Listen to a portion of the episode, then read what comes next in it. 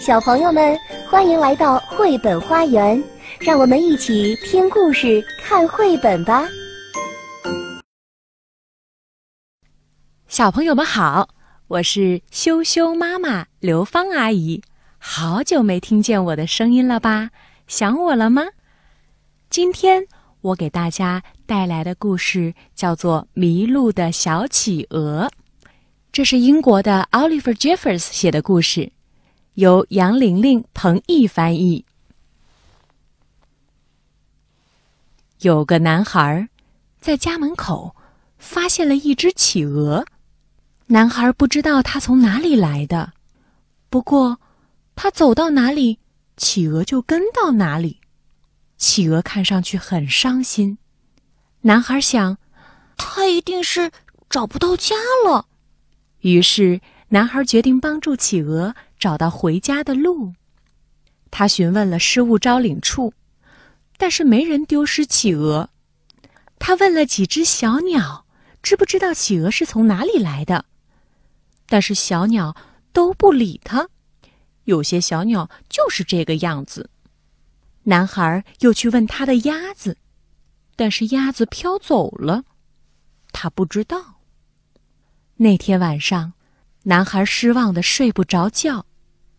他想帮助企鹅，但又不知道该怎么帮他。第二天早上，他发现企鹅来自南极，但是他怎么去那里呢？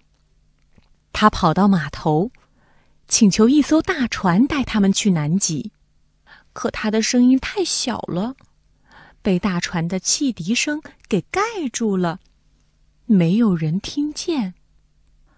这样一来。他就只能和企鹅划船去南极了。男孩从壁橱里取出划艇，试了试它的大小，又看了看它牢不牢固。他们把要用的东西装好，然后齐心合力把划艇推到海里。他们一直向南划呀划，划了许多个白天，还有许多个夜晚。男孩一路都在讲故事，企鹅替男孩讲了一路。他们飘过好天气，飘过坏天气。海浪高的像山的时候，他们终于到了南极。男孩很高兴，但企鹅什么也没说。男孩帮助他离开船的时候，他突然一副。伤心的样子。男孩跟企鹅说再见，然后就飘走了。当他回头看的时候，企鹅显得更伤心了。只剩他一个人了，这感觉很奇怪。他想来想去，意识到他犯了一个大错误。天哪，企鹅！没有迷路，他只是太孤单了。他赶紧调转船头，尽可能快的朝南极划回去。他又回到了南极，可是企鹅在哪里呢？男孩找啊找啊，可是哪里也找不到企鹅。男孩伤心的启程回家了。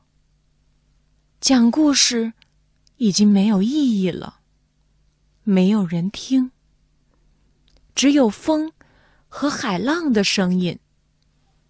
这时，男孩看到前方的海面上有样东西，越来越近，越来越近，直到他看到了企鹅。男孩和他的朋友一起踏上了回家的路。一路上说说笑笑，心里美极了。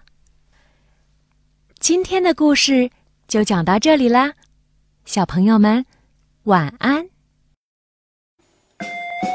本节目由爱乐公益出品。